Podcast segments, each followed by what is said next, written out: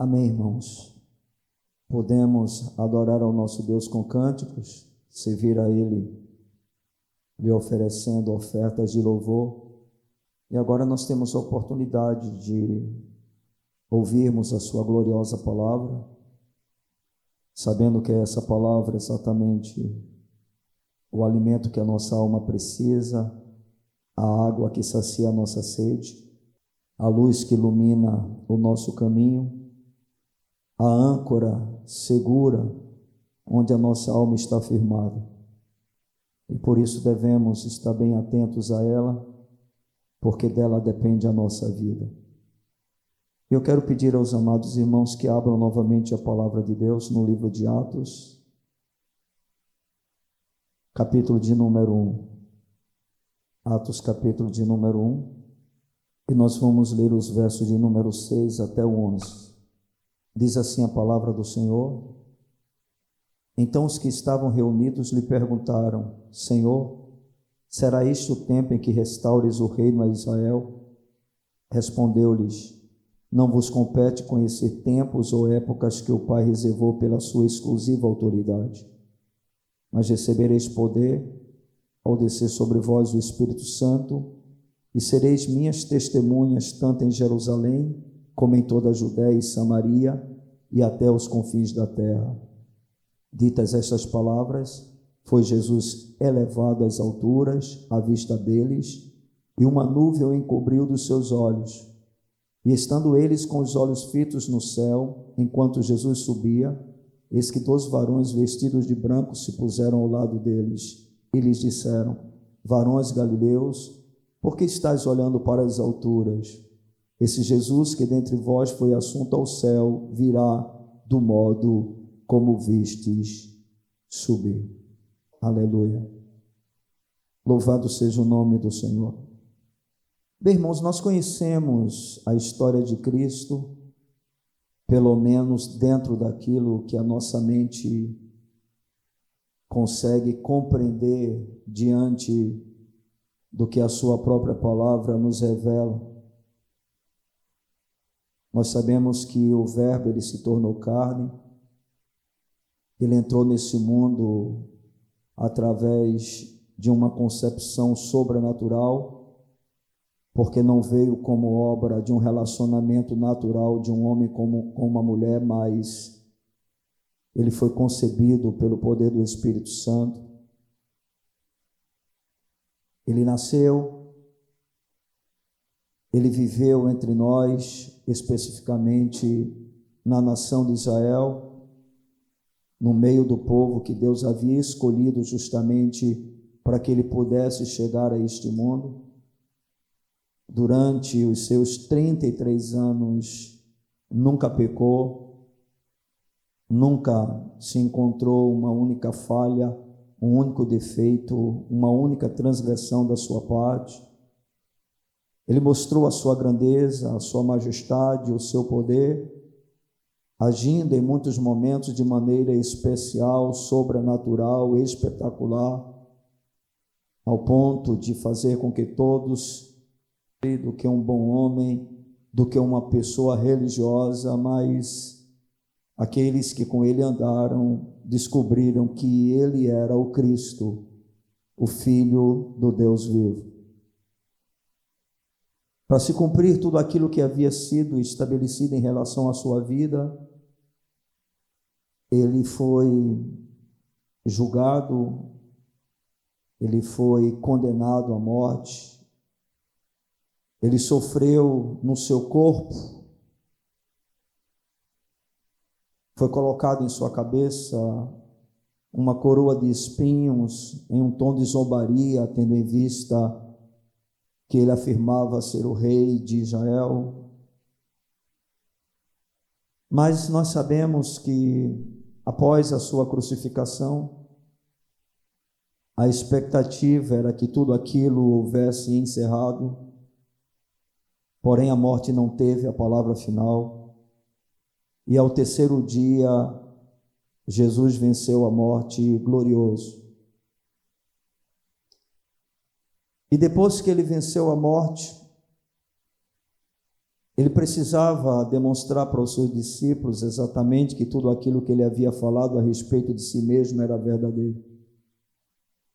E como consequência, ele permaneceu ainda em aparições visíveis né, durante 40 dias, se revelando a muitos dos seus discípulos, mostrando para eles que de fato ele era a ressurreição e a vida e que todo aquele que nele cresce poderia ter a certeza de que viveria eternamente com ele.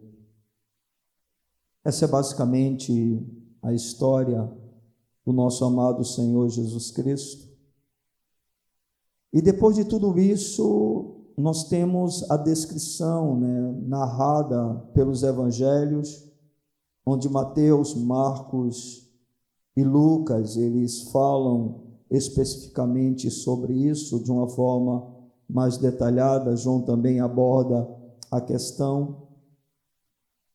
E quando nós vemos o livro de Atos, que na realidade é uma sequência do Evangelho de Lucas, a gente vai poder perceber que Jesus está se despedindo dos seus discípulos. Né?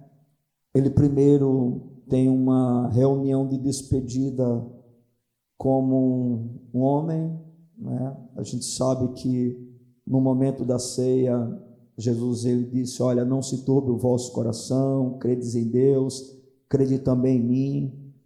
Né? Na casa do meu pai há muitas moradas, se não for assim, eu vou teria dito: vou preparar um lugar para vocês.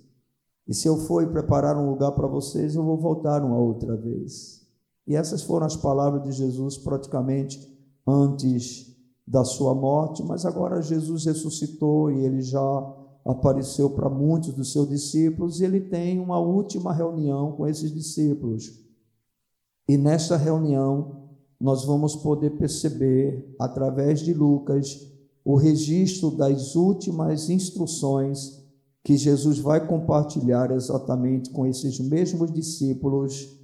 E a gente pode, dentro dessas últimas palavras de Jesus, aprender, não é, ou ter da parte dele algumas instruções, né, que foram compartilhadas com os discípulos no início da sua igreja e que servem com certeza para todos nós como cristãos.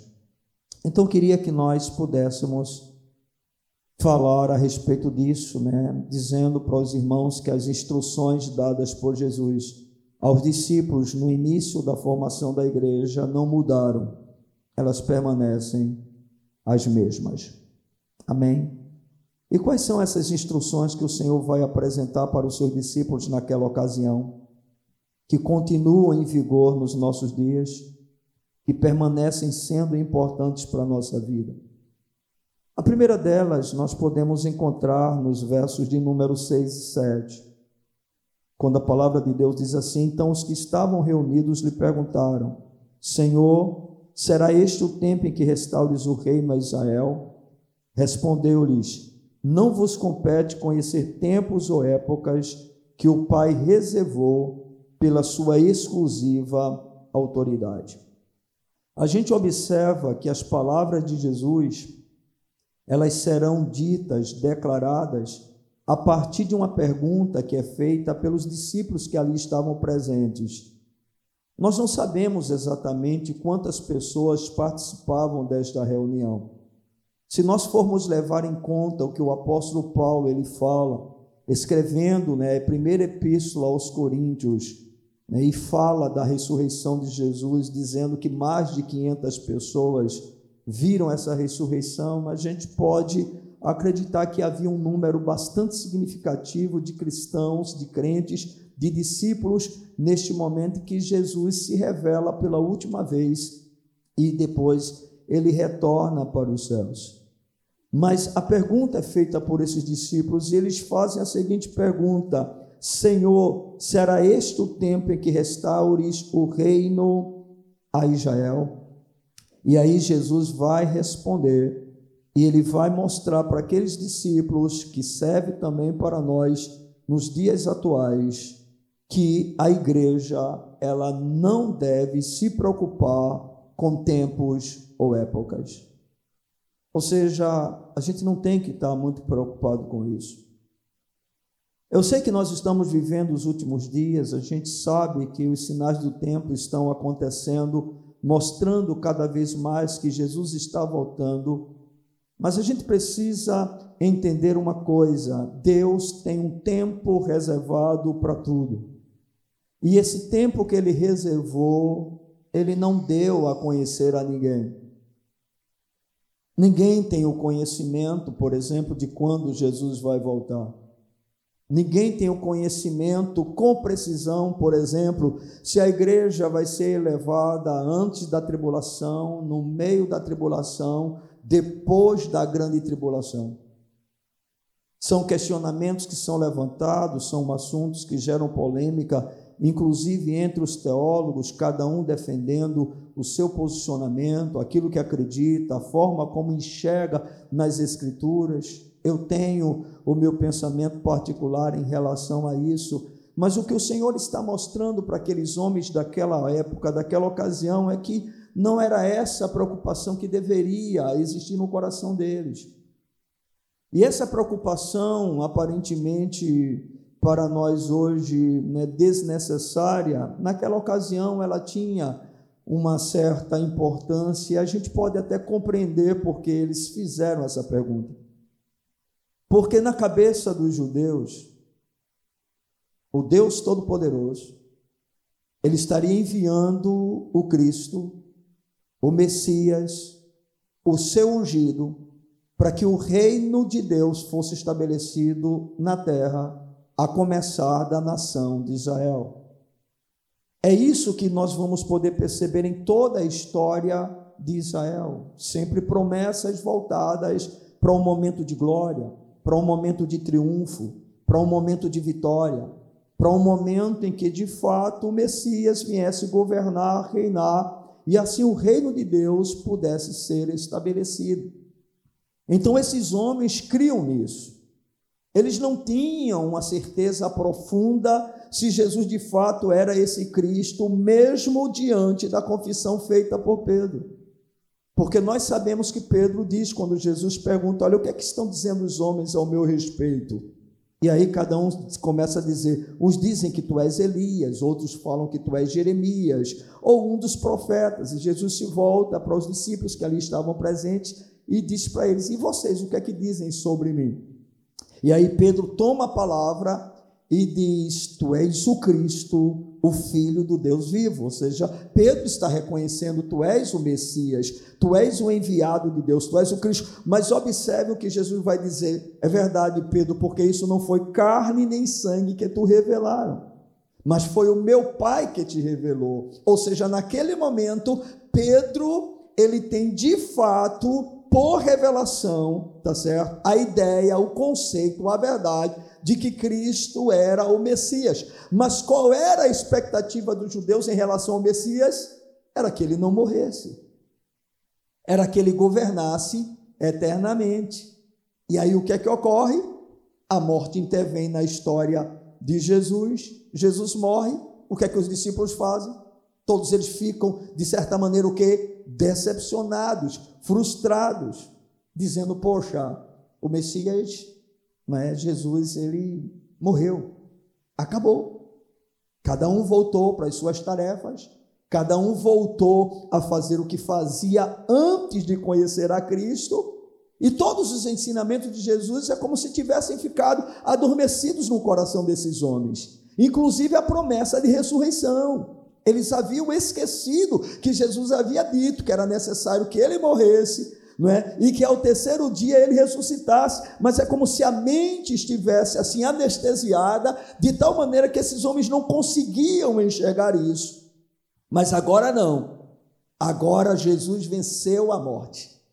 Agora Jesus ressuscitou. Agora eles têm certeza: tu és o Cristo. Tu és o Rei dos Reis. Tu és o enviado de Deus. Então, qual é a expectativa dos judeus exatamente nesse momento? Bem, agora é a hora do reino. É agora que o Senhor vai estabelecer o reino. E aí Jesus diz para ele: Olha, não é bem assim como vocês estão pensando. Porque isso é algo estabelecido pelo próprio Pai e que ninguém tem o conhecimento. Na verdade, Jesus não disse isso apenas uma vez. Jesus falou, pelo menos né, em uma outra ocasião, que nós podemos ver relatado no Evangelho de Mateus, no capítulo de número 24, versículo de número 36. E depois vamos ver isso no Evangelho de Marcos, que não há necessidade de lermos, porque é a mesma declaração que Marcos registra. Mateus capítulo 24, versículo de número 36, quando Jesus fala a respeito exatamente da sua vinda para estabelecer o seu reino, ele diz assim: Mas a respeito daquele dia e hora, ninguém sabe, nem os anjos dos céus, nem o filho, senão o Pai. Amém? Então Jesus está dizendo para aqueles discípulos que questionaram a, a, respeito de quando viria o seu reino, se o seu reino seria estabelecido naquele momento, porque essa era a expectativa de todo judeu, né? e eles ainda não compreendiam né, que o reino de Deus seria de uma forma diferente daquelas que eles estavam na expectativa.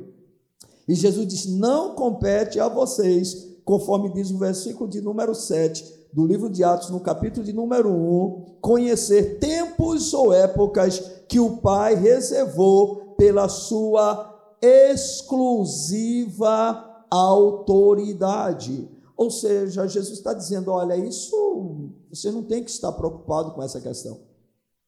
Vocês não têm que estar aí né, querendo saber quando isso vai acontecer, o dia exatamente que isso vai ocorrer. Não lhes cabia, conforme as palavras de Jesus, conhecer os tempos ou épocas. Não é? E essa questão tempos e épocas é interessante porque são palavras no original grego né, que tem é, o sentido de tempo, mas tem um significado um pouco diferente. Né? Existe uma palavra no grego para tempo que é esse tempo que a gente vive. Por exemplo, hoje eu estou com 59 anos de idade. Então é esse tempo que a gente conta, né? Os minutos, os segundos, os minutos, as horas, os dias, os meses, os anos, e a gente vai contando. Isso é o tempo, né, chamado de cronos. De onde vem a palavra cronologia? Tá certo? Então nós temos exatamente esse tipo de tempo que é apresentado nas Escrituras. Mas existe outro tipo de tempo que é chamado de época, ou chamado também de estações, que é quando coisas específicas acontecem. Por exemplo, no nosso país, ou pelo menos eu creio que na América do Sul, em sua boa parte, né, nós temos contra-estações do, do ano? Quatro. Então, quando chega, por exemplo, o verão, o que é que a gente espera?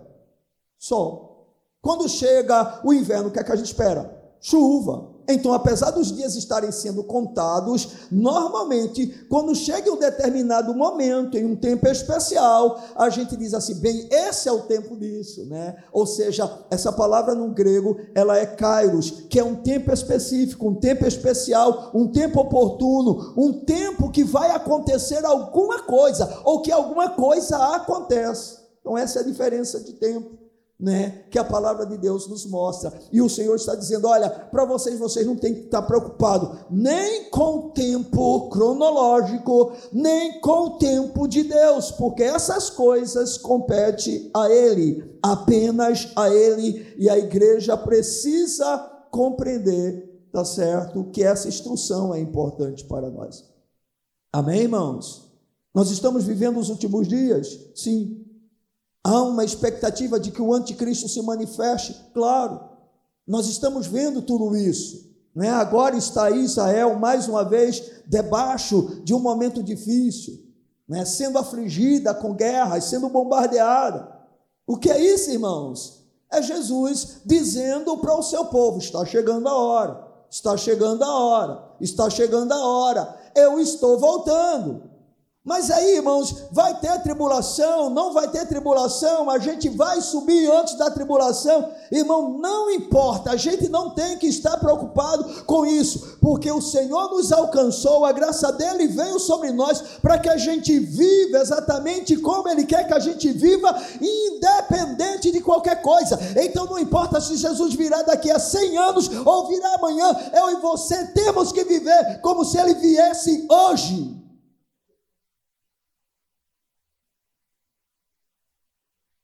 Porque a graça dele nos alcançou para vivermos o que ele quer que a gente viva. E o que é que ele quer que a gente viva? Bem, os versículos seguintes vão nos mostrar sobre isso. Depois que Jesus diz: Não vos compete conhecer tempos ou épocas que o Pai reservou pela sua exclusiva autoridade, ou seja, não fiquem preocupados com isso, isso não é um problema de vocês, isso não diz respeito a vocês, isso é com o Pai. Amém? Depois que Jesus fala isso, aí ele diz: Mas recebereis poder ao descer sobre vós o Espírito Santo. Esse versículo de número 8, amados, ele é interessante porque ele é o versículo chave de todo o livro de Atos. E nesse versículo nós temos mais duas instruções dadas por Jesus para os seus discípulos naquela ocasião e que com certeza precisam ser levadas em contas para nós nestes dias. A primeira nós já vimos, não precisamos estar preocupados né, com é, tempos e épocas, ou tempos e estações. Não precisamos estar realmente preocupados com isso. Mas há uma outra instrução para a igreja há uma outra instrução para o povo de Deus. E a próxima instrução que o Senhor diz é: Mas recebereis poder ao descer sobre vós o Espírito Santo. Então a gente observa que depois que Jesus diz para os discípulos: Olha, vocês não precisam estar ocupados ou preocupados, pensando não é, exatamente em tempos, em épocas, em estações, mas uma coisa vocês necessitam: vocês necessitam de poder. Ou seja, há uma necessidade, há uma capacitação especial oferecida por Deus que Jesus prometeu e que a igreja não pode dispensar. E essa capacidade especial, esse poder especial, que é uma promessa e também uma necessidade, se chama Espírito Santo. Ou seja, Jesus está dizendo: não se preocupe com tempos e estações, mas eu quero que vocês saibam de algo. Vocês precisam de poder. Por isso, nos versículos anteriores, Jesus vai dizer: não saiam de Jerusalém, permaneçam em Jerusalém, até que do alto vocês sejam revestidos de poder. Vocês serão batizados com o Espírito Santo. E esse Espírito dará a vocês a capacidade de vocês serem igreja, porque igreja não é algo natural, não é algo terreno, não é algo deste mundo. Igreja é sobrenatural. E o poder, ele é fundamental para que a igreja possa exercer o seu papel, possa realizar a sua missão, possa cumprir a sua função. E Jesus está afirmando: olha, vocês precisam, vocês têm que ter este poder, e este poder virá com o derramar do Espírito Santo. Amados, eu sei que existem muitos cristãos que acreditam que quando nós recebemos a Cristo, nós já temos o Espírito Santo em nós, e isso é um fato, e eu concordo com essas pessoas. Mas muitos dos cristãos, eles acreditam que nós não precisamos de experiências posteriores com o Espírito Santo, e não é isso que a gente vê dentro das Escrituras. Não é isso que a gente consegue enxergar. Porque deixa eu lhe fazer uma pergunta só para você raciocinar, porque raciocinando, pensando, você não é facilmente enganado por determinadas coisas. Então pense um pouco comigo. Quando Jesus fez essa declaração, será que todos os cristãos que ali estavam, que eram genuinamente discípulos do Senhor, eles já não eram nascidos de novo?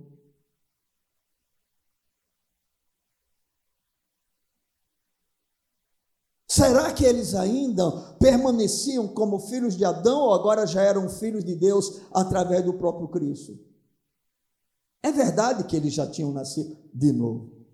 Inclusive, o Evangelho de João vai mostrar né, que depois da ressurreição, Jesus chega para eles e faz o quê? Sopra sobre eles o Espírito. E naquele momento, o que é que acontece? Eles recebem a nova vida, a vinda da parte de Deus. Mas esse mesmo Jesus, depois de fazer isso, agora, quando está voltando para o Pai, o que é que ele diz? Vocês vão receber o que? Poder, vocês vão receber o Espírito. Ou oh, oh, a pergunta é: e esses irmãos já não tinham o Espírito? É evidente que sim mas faltava a manifestação do poder com uma finalidade específica. Irmãos, quando nós somos regenerados, isso nos capacita a sermos filhos de Deus, nos dá uma nova vida e agora nós temos o selo da promessa e nós temos a garantia de que viveremos eternamente com o Senhor. É isso que o novo nascimento faz. É isso que a obra da justificação, da regeneração faz. E quem é que produz isso? O Espírito Santo. Mas deixa eu dizer uma coisa. Jesus não estabeleceu a sua igreja apenas para que alguns fossem salvos. Ele estabeleceu a sua igreja para que estes salvos eles pudessem ter uma capacidade especial para cumprir o seu papel e a sua função aqui na terra. E aqui para nós, irmãos, não é com qualquer tipo de experiência com Deus que nós podemos fazer aquilo que Deus quer que a gente faça. E é isso que vai ser mostrado dentro desse texto sagrado.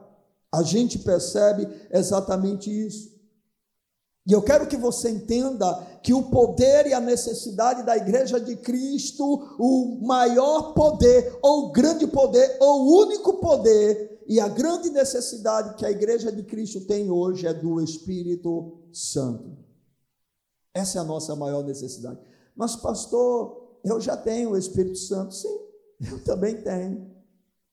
Mas olhe para a sua vida. Olhe para o seu relacionamento com Deus. Olha a maneira como você vive. Porque esse poder que o Senhor disse, vocês vão receber poder, ele é um poder, primeiro, que capacita aquele que o possui a enfrentar todos os sofrimentos que porventura venham por causa de Cristo.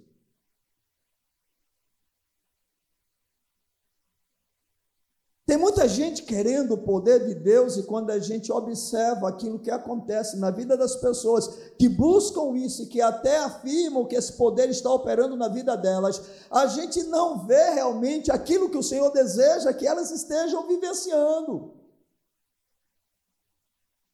Porque o poder aqui é muito claro. O Senhor diz: vocês vão receber poder. Ok? Mas deixa eu lhe fazer uma pergunta. Aqui diz assim: vocês receberão poder ao descer sobre vós o Espírito Santo para falar em línguas. É isso que o texto está dizendo.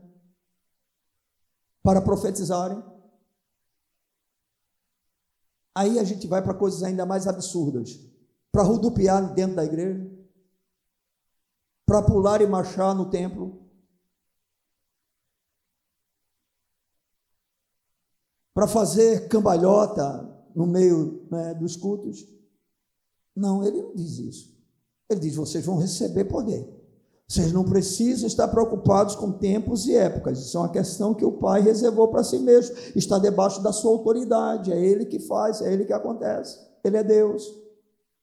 Mas vocês receberão poder. Ou seja, eu estou voltando, mas vocês vão ficar eu fiz a minha parte, eu terminei, concluí a minha missão, porque quando ele declarou lá, está consumado, ele disse: a minha parte está completa. Ok?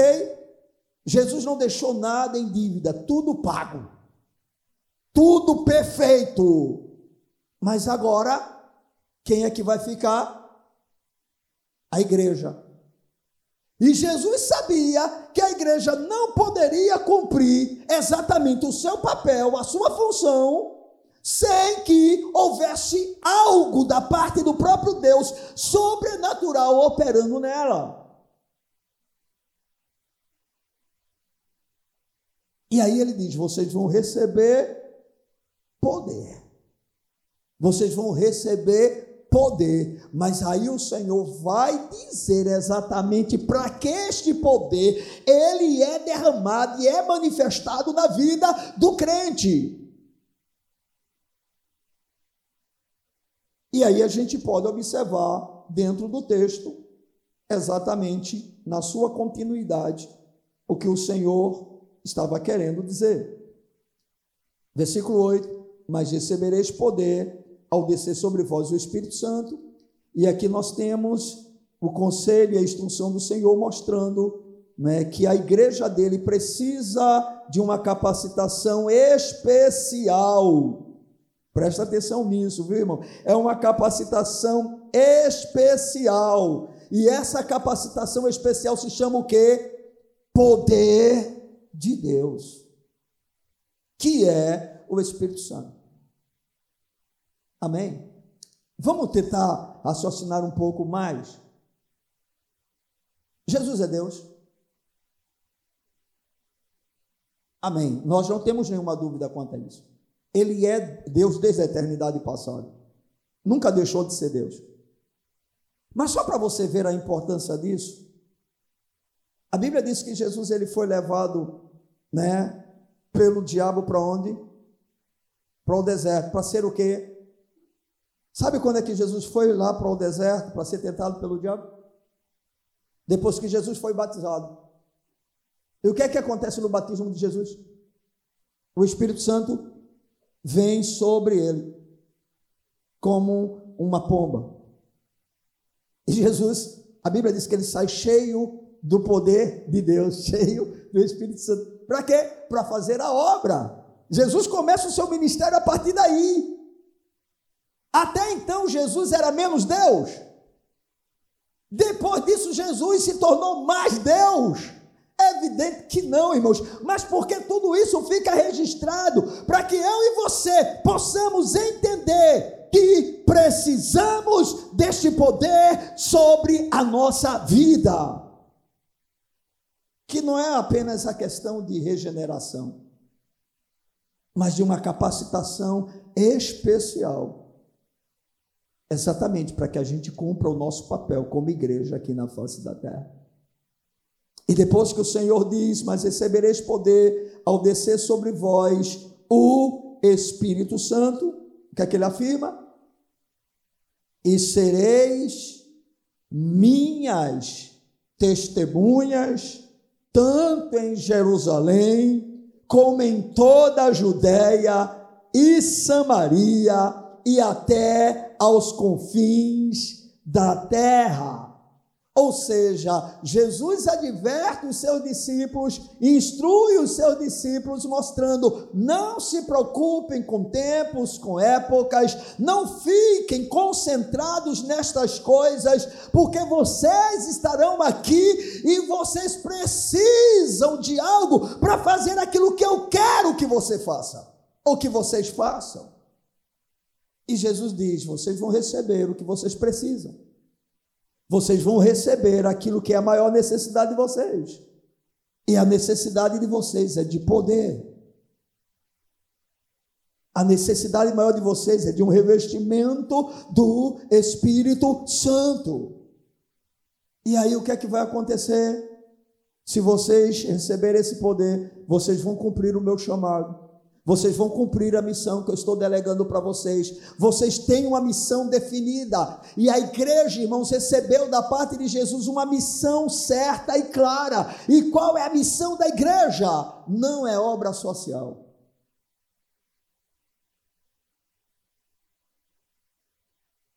A missão da igreja é muito clara.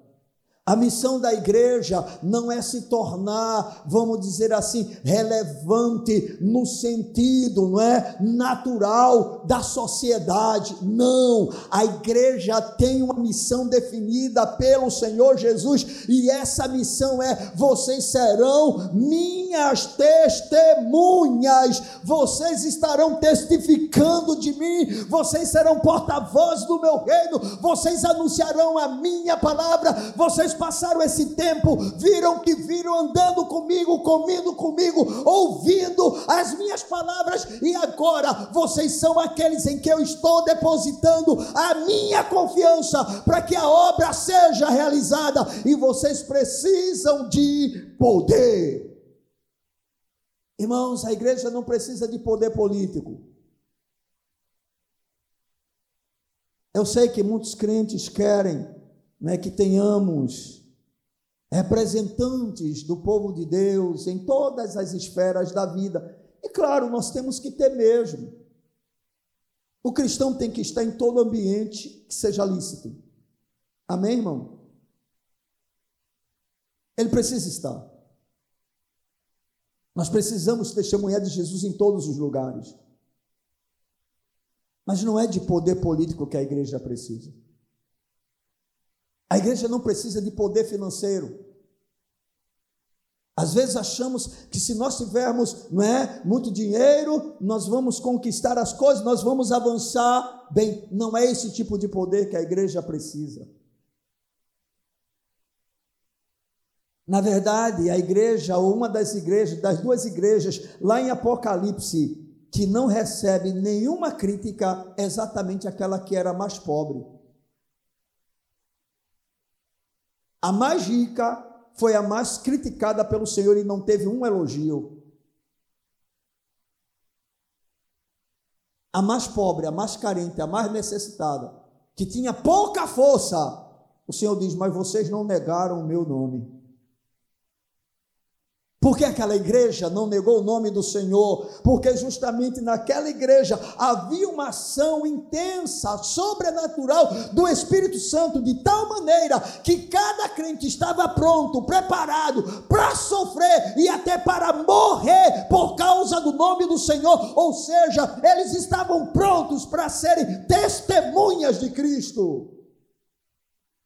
Porque a palavra testemunha, querida, é a palavra de onde se originou exatamente a palavra Marte, que é aquele que morre por causa do que acredita. Não necessariamente por causa da fé cristã, mas você morre por causa daquilo que você acredita. Então você é um Marte por aquela causa. Pois bem, os cristãos foram chamados pelo Senhor e o Senhor colocou à disposição desse povo o seu poder, o seu espírito para capacitar este povo a ser testemunha dele mesmo aqui na face da terra. Então a igreja, ela tem uma missão bem definida.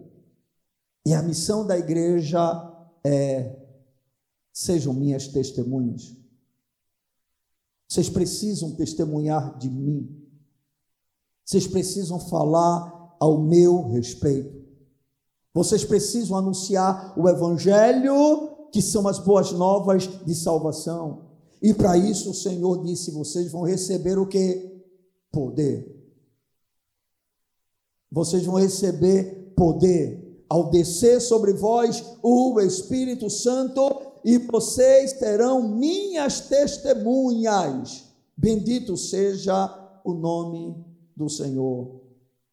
Ou seja, Deus, pela sua palavra, nos mostra que o Espírito Santo, ele é dado de maneira especial para que o seu próprio povo possa fazer a obra que ele confiou que essa obra deveria ser feita. E aí, irmãos, a gente.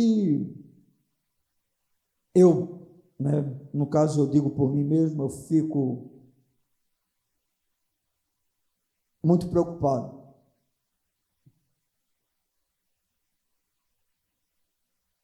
Existem muitas exortações dentro da palavra de Deus que nos mostram a necessidade de nós nos enchermos do Espírito Santo. Aquela que é mais clara, ela se encontra lá no livro de Efésios, no capítulo de número 5, verso 18, onde o Senhor diz: Não vos embriagueis com vinho em que há dissolução, mas enchei-vos do Espírito Santo. E quando a gente vê o que o Senhor está dizendo aqui, palavras do próprio Jesus para os seus discípulos a respeito do que significa exatamente a manifestação do poder de Deus, algo necessário, algo que a igreja precisa e que o Senhor deixou como a promessa, exatamente para capacitar o povo dele a fazer a sua obra, a gente começa a ficar realmente muito preocupado.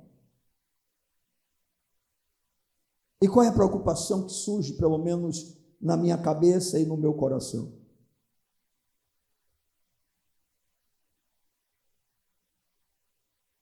É que nós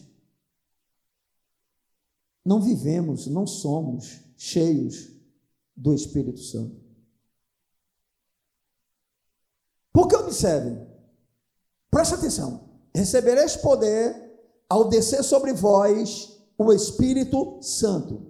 E vocês serão o quê? Minhas testemunhas. Observem que vocês serão minhas testemunhas, vem após o ser cheio do Espírito Santo, não é? E é uma ordem. Presta atenção. Eu vou fazer algo, tá certo? E esse algo já vem em cima de uma palavra. Não saiam de Jerusalém. O Senhor diz: vocês não devem sair de Jerusalém, vocês devem permanecer em Jerusalém, até que do alto vocês sejam revestidos de poder. Ok? Agora o Senhor dá uma outra ordem. Vocês vão ser o que? Minhas testemunhas. Vocês estarão capacitados a testemunharem de mim. Vocês obedecerão a minha palavra. Porque, irmãos, uma pessoa que é cheia do Espírito Santo, ela está sendo capacitada a obedecer a palavra de Deus, e esta provavelmente seja a maior evidência de uma pessoa cheia do Espírito Santo, irmãos. A grande evidência de uma pessoa cheia do Espírito Santo não é o sinal de línguas, não é o profetizar, não são essas coisas que algumas igrejas valorizam tanto e que parecem produzir uma euforia tão grande no meio do povo. Não, irmãos, a maior evidência de uma igreja cheia do Espírito Santo é que essa igreja, ela passa a testemunhar de Cristo.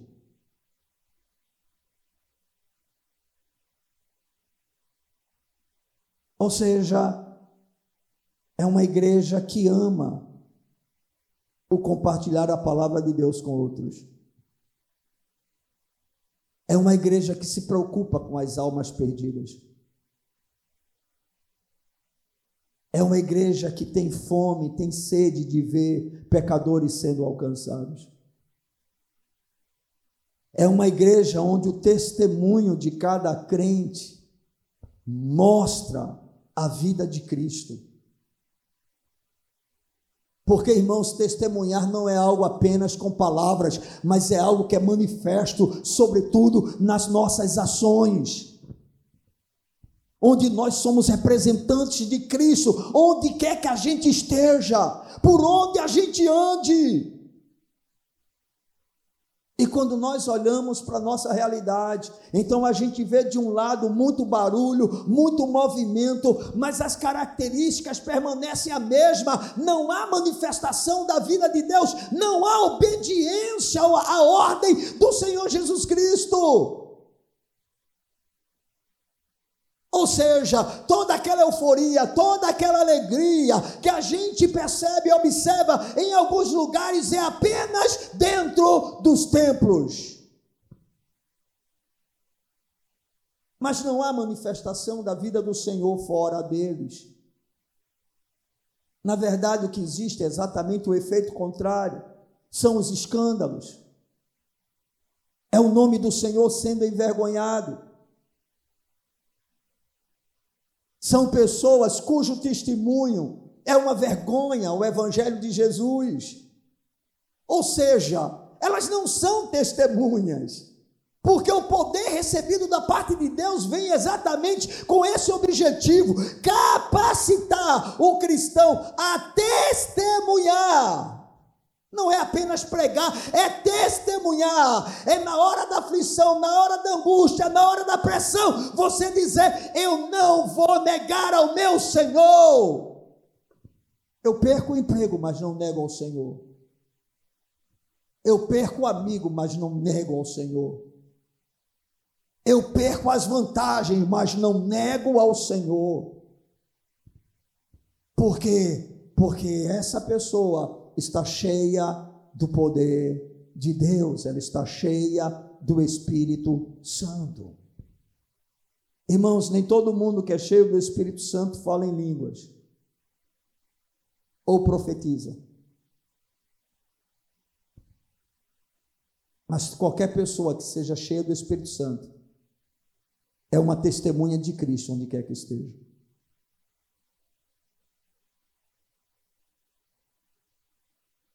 E aí, irmãos, a gente, como eu disse, fica um pouco assustado, porque a gente observa que não vê isso nem nos chamados meios, né, aonde se valoriza tanto a obra do Espírito, e quando nós olhamos para a nossa própria vida, nós também ficamos assustados, irmãos. Porque onde é que está essa atitude de ser testemunha? Você é testemunha de Cristo no seu trabalho? Você é testemunha de Cristo na sua escola? Você é testemunha de Cristo na sua vizinhança?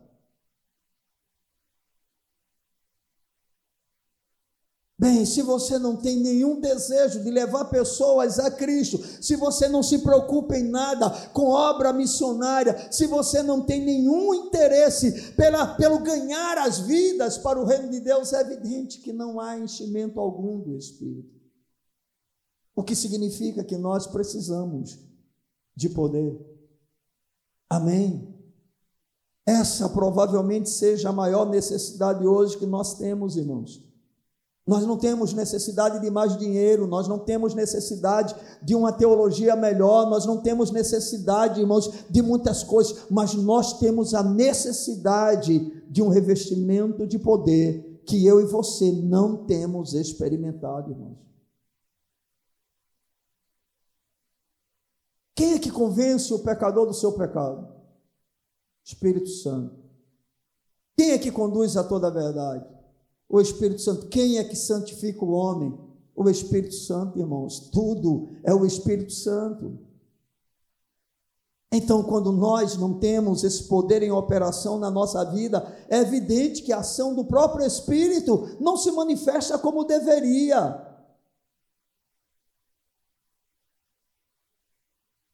Por que vocês acham não é, que nós fazemos parte de um povo tão frio? Por que, que vocês acham que há tão pouca alegria em estar na presença do Senhor? Porque vocês observem, para que alguém se sinta alegre na presença do Senhor nos nossos dias, é necessário um culto especial, é necessário um precador especial, é necessário um cantor especial, é necessário um tipo de louvor especial, é necessário tudo de forma diferente. Irmãos, a igreja do Senhor não precisa de mais nada para se alegrar nele, a não ser na sua presença. E o que é que produz isso? O Espírito Santo de Deus, porque é Ele que glorifica Jesus.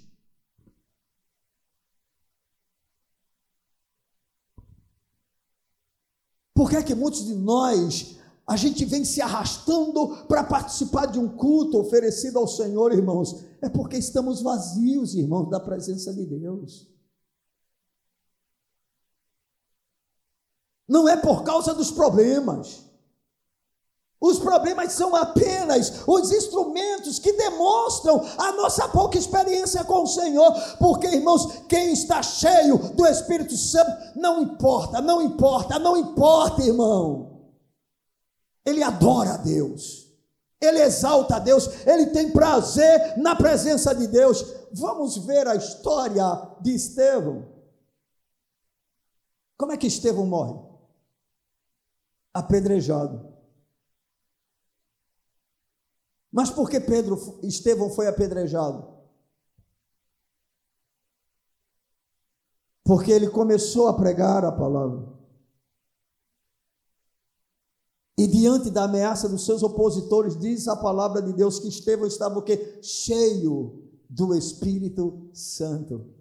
E eu pergunto para vocês: havia algum retrocesso na vida daquele homem? Havia algum sinal, né, de porventura, alguma tristeza, algum desânimo? Não, não, porque ele estava cheio da presença de Deus. Quem está cheio da presença de Deus tem prazer em Deus, irmãos. Tem prazer na presença dEle na casa dele, na palavra dele, na comunhão com os santos. E aí é como eu digo para vocês, irmãos, nós olhamos para nós. E aí, eu particularmente, né, talvez você não tenha esse tipo, eu sinto vergonha, irmãos, do tipo de fé que a gente possui, que é uma fé correta com uma vida errada.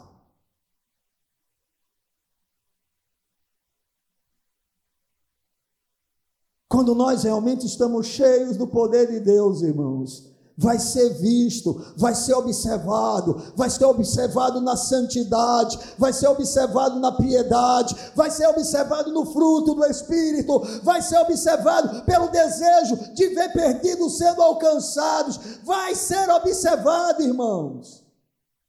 Irmãos, eu posso lhe garantir com toda certeza que a igreja do Senhor, né, ela não fechou as portas porque o Senhor é gracioso e porque Ele não nos salva por estarmos cheios da Sua presença.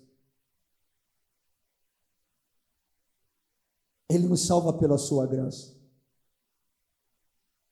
Eu sei que eu tenho o Espírito Santo. Ah, eu sei, irmão. Romanos diz que o Espírito testifica com o nosso espírito que nós somos filhos de Deus. Eu sei que eu tenho o Espírito Santo porque ele mudou a minha vida. Eu sei que eu tenho o Espírito Santo porque eu temo ao Senhor. Eu sei que eu tenho o Espírito Santo porque eu temo a Sua palavra. Mas, irmão, se eu disser para você, não, eu estou cheio do Espírito Santo, eu vivo cheio do Espírito Santo, eu seria o maior mentiroso, irmãos. Porque quem está cheio desse poder, a irmã é diferente, irmão.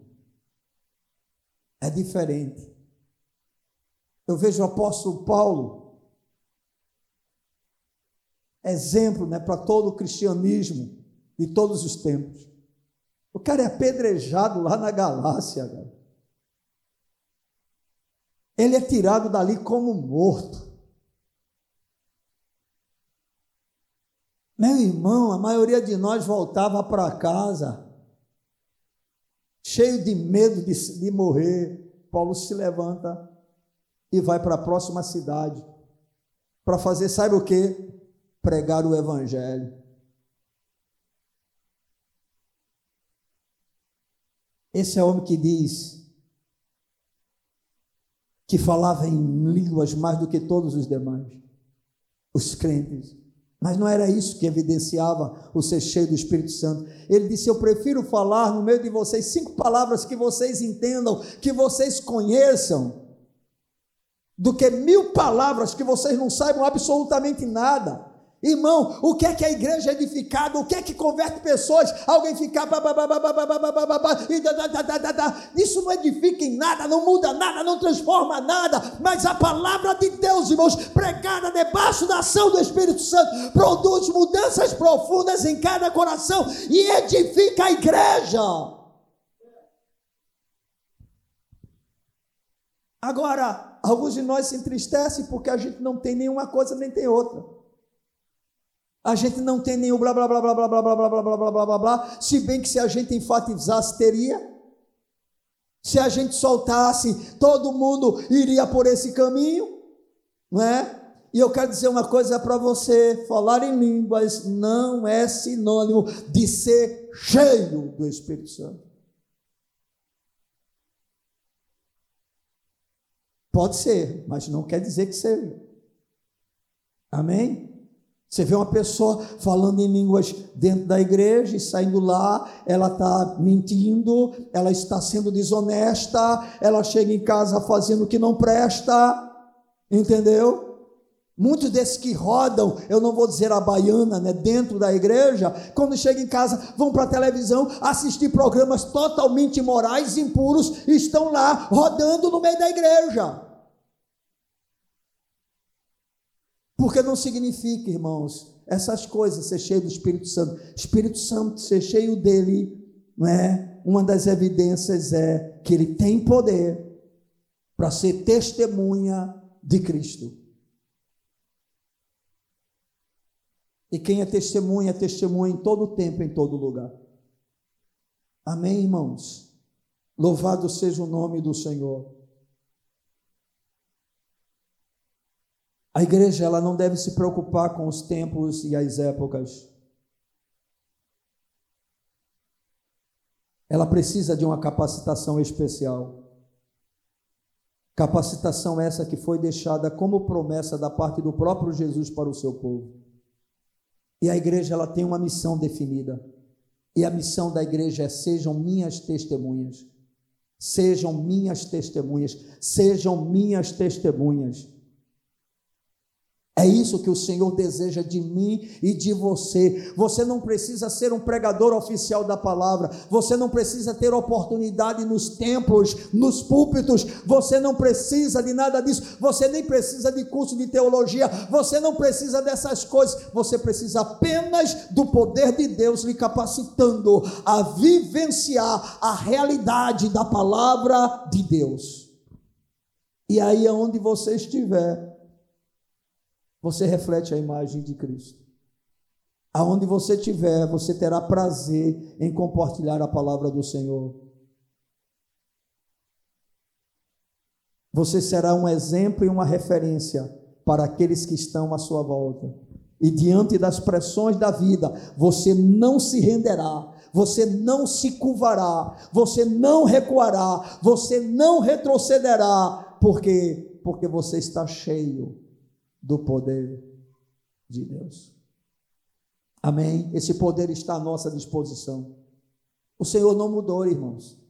Pedro disse: Esta promessa que vocês estão agora observando, elas não ela não foi apenas feita para nós, mas ela foi feita para os pais, ela foi feita para os filhos e ela foi feita para todo aquele que vier a crer. Ou seja, ela é uma promessa que está acessível a todo.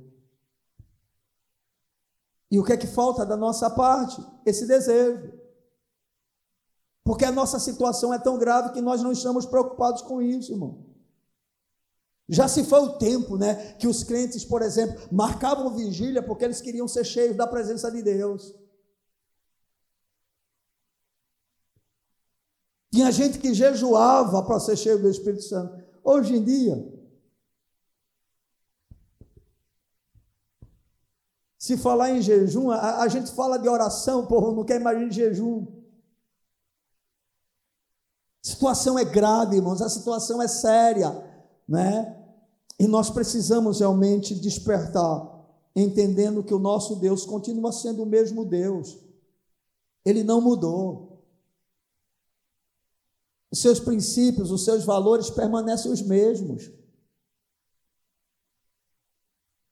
A gente quer ver as coisas acontecerem e eu fico perguntando, Senhor, como é que algo vai acontecer se o básico que é necessário para que algo aconteça não existe na nossa vida? Porque, irmãos, não há ação sobrenatural do Espírito Santo sem que primeiro homens e mulheres se rasguem diante do Senhor buscando a sua face. Como é que eu posso dizer, Senhor, aviva a tua obra? Se eu não tenho sequer desejo para que isso aconteça? Se eu não demonstro isso na minha própria vida? Como é que eu vou dizer, Senhor, aviva a tua obra? Se eu não valorizo as coisas mínimas que são importantes para a minha vida espiritual? Como é que eu vou dizer, Senhor, enche-me do teu espírito, se eu quero dividir a minha vida com as coisas desse mundo? Aonde elas ocupam um lugar de importância tão grande que o Espírito Santo não tem a possibilidade de governar o meu coração. A situação realmente é muito delicada. Eu posso lhe garantir que para uma pessoa reivindicar ser cheia do Espírito, e apesar disso não estar envolvida com as missões do mundo, equivalente a negar a sua profissão de fé. Ou seja, alguém que se diz ser cheio do Espírito e não tem nenhuma preocupação com as almas perdidas, pode estar cheio de qualquer coisa, menos do Espírito Santo. Você já percebeu, irmãos, que nós não temos esse desejo no nosso coração? Você já imaginou se cada crente realmente fosse cheio do Espírito Santo? Provavelmente todo culto nós teríamos muitos visitantes e conversões.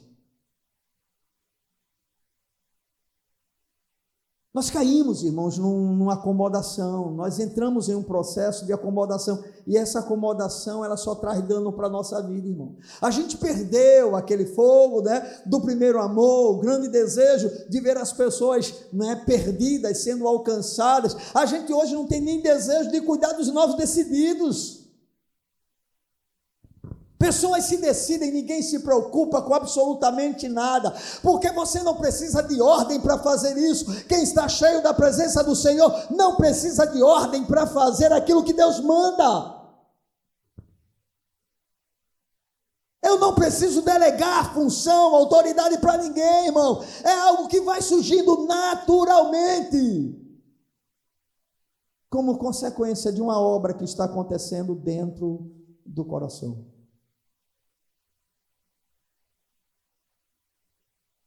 Quando o Espírito Santo enche o coração humano com o seu poder e a sua presença, ele gera a necessidade de obedecer os mandamentos de Cristo. E ser testemunha dele é um mandamento. É uma ordem. O Senhor não alcançou nenhum de nós para viver a, a vida que a maioria de nós tem vivido. Amém? Irmão? Viva o Evangelho onde você estiver. Seja sal e seja luz. Pregue com a vida. E quando tiver oportunidade, abra a sua boca e fale do Cristo que te salvou. Manifeste o fruto do Espírito. Se encha da palavra de Deus. Se você fizer assim, você estará no processo crescente de enchimento do Espírito Santo para que Deus ele seja glorificado em sua vida. A grande comissão, queridos, não pode ser realizada sem o poder do Espírito. Reclamamos porque a igreja não cresce, mas sabe por que a igreja não cresce de verdade? Porque nós, justamente por não termos o poder de Deus, a gente fica buscando alternativas para que o crescimento aconteça. A igreja hoje, ao invés de dizer assim, não, nós não estamos crescendo, nós não estamos avançando, as pessoas não estão se convertendo, ao invés de dizer, vamos buscar a face do Senhor, vamos orar, não é, o que é que a gente pode fazer? Não é? Nós não temos jovens, então vamos criar coisas para que os jovens se sintam bem no meio do templo. Vamos criar alternativas. Vamos ver o que pode acontecer. Não, não. O meio de Deus continua sendo o mesmo poder de Deus. E esse poder, eu volto a insistir, não se consegue da maneira como nós temos vivido. O termômetro de uma igreja é o culto de oração e de doutrina. O termômetro de uma igreja não é isso aqui, não, irmão. Eu fico feliz quando vejo a igreja cheia. Mas, Valmir, ontem nós estávamos aqui com um, um, uma quantidade de pessoas presentes menor do que nós vemos na terça-feira culto de membresia.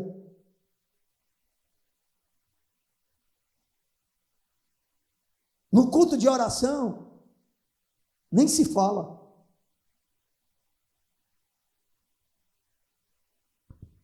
Esse é o termômetro da igreja, sabe? E por isso essa é a realidade, né? É uma realidade, né, que a gente vai levando no banho-maria, tá certo? Vem para um culto de domingo, né? Naquele cansaço, naquela fadiga, entendeu? Alguns, né, saindo na última hora, porque está vendo lá o clássico passado na Rede Globo, entendeu? Sai se arrastando para vir para o culto. Deixa eu lhe perguntar uma coisa, irmão. Era para um crente chegar atrasado num culto de domingo? Porque o culto de semana nós temos uma justificativa. Alguns de nós trabalhamos, alguns de nós vêm da escola, tem algumas atividades importantes que não podem deixar de lado porque fazem parte da vida. Mas pelo amor de Deus, irmãos, você não vai me convencer nunca, a não ser nos casos de exceção, onde existem coisas realmente que são especiais, acontecimentos que ocorrem que impedem a gente chegar na hora, mas a grande maioria é porque simplesmente não está nem aí porque trata Deus como se fosse seu parceiro, porque trata Deus como se não tivesse nenhuma importância. Se você marcar uma audiência com o juiz, você sai três horas antes de casa para não perder a audiência, porque se você não chegar na hora, ele bate a sentença e você perde a causa. Você chega na hora, uma hora antes, meu irmão. Culto ao Senhor não, acaba bem se arrastando.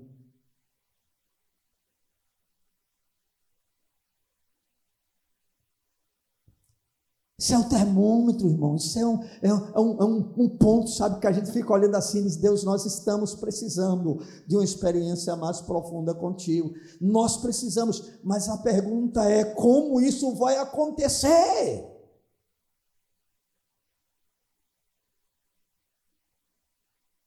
Onde estão os Neemias? Onde estão os Esdras? Onde estão os 120? Porque, por incrível que pareça, né, apesar do Senhor ter se manifestado para mais de 500 irmãos, só tinha 120 no cenáculo, meu irmão. Nós estamos, irmãos, realmente carentes de um ação do Espírito que mude essa realidade da nossa vida. Eu não sei quanto tempo nós ainda temos que agonizar em vivermos uma vida tão abaixo do padrão que o Senhor deseja. Mas eu sei que o Senhor permanece fiel. E eu sei que mesmo vivendo dessa maneira, Ele nos ama. E é isso que mais me angustia, sabe? É saber que nós temos um Deus que nos ama, que nós temos um Deus que cuida da nossa vida, que nós temos um Deus que tem sido maravilhoso para conosco, que tem nos dado tudo aquilo que nós precisamos em relação à vida e à piedade, irmãos, e nós não valorizamos, nós o desprezamos, nós não o queremos mais do que já temos. Estamos conformados com essa vidinha rasa, medíocre que a gente vive. Que o Senhor nos ajude. Eu quero concluir essa reflexão afirmando que, como discípulos de Cristo, nós devemos nos empenhar e buscar o seu poder para a nossa vida. Isso faz, é, é a nossa parte. Não tem jeito. Não é uma coisa que ocorre do nada. Não, é, é não, não dá para ser dessa forma, entendeu? Não tem como ser assim. Né?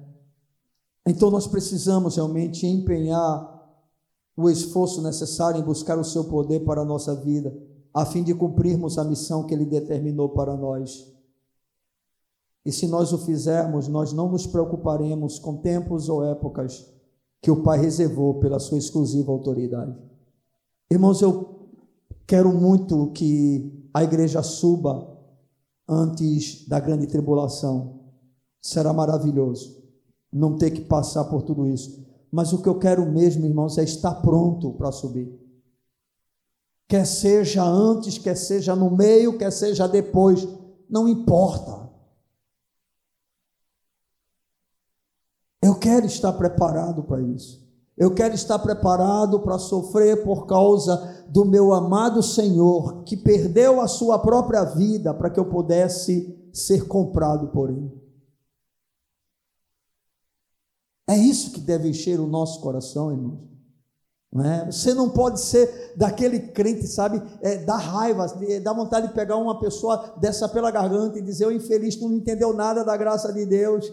Né? Tem gente dizendo assim: não, pastor, mas nós somos carnais, mas, por exemplo, quando vier a tribulação, ainda dá tempo para a gente se consertar. Você tem que estar pronto agora, meu irmão. Na hora que o acocho chegar, não vai dar tempo, não. Sabe? Na hora que a coisa se complicar, ou você está cheio de Deus, ou você está ferrado. E nós precisamos estar cheios da presença de Deus. Amém, amados? Para a gente poder enfrentar esses problemas pequenos que nós temos né, lutado, irmão. Porque, como disse o escritor aos Hebreus, a gente ainda não sofreu até o sangue, irmão. Nós não sabemos o que é derramar sangue por causa de Jesus. Sabe o que é que nós sabemos? É lidar com um casamentozinho complicado, né? Um relacionamento problemático, uma enfermidadezinha que nos atormenta, um problemazinho no trabalho, um momentozinho de desemprego, que mesmo com desemprego a gente tem um pãozinho todo dia, né? Não falta nada. Essas são as nossas lutas, Renê. A gente não sabe o que significa dizer assim: olha, é o seguinte, aqui nós não aceitamos cristão trabalhando. Você vai continuar confessando a sua fé? Tem gente que, se souber disso, na hora da entrevista, não diz que é crente. E lá vai ser um agente 007 secreto. Se escondendo o tempo todo. Vai fazer como Pedro na hora de questionar, eu nem conheço ele. Na hora que Jesus estava ali, né? Como prisioneiro, chega, Pedro, tu és um dele. Não, eu de forma nenhuma, está amarrado. Pedro não conhecia essa linguagem ainda não, mas se fosse dos nossos dias, era o que ele teria dito. Está amarrado, eu sou crente, sou não, esse Jesus eu nem conheço ele, não sei nem quem ele é. Sabe, irmãos? É assim que alguns de nós vivem. E eu espero que o Senhor nos leve a uma experiência realmente profunda com Ele, aonde as marcas de Cristo possam se manifestar na nossa vida. Amém? Vamos ficar de pé na presença desse Deus.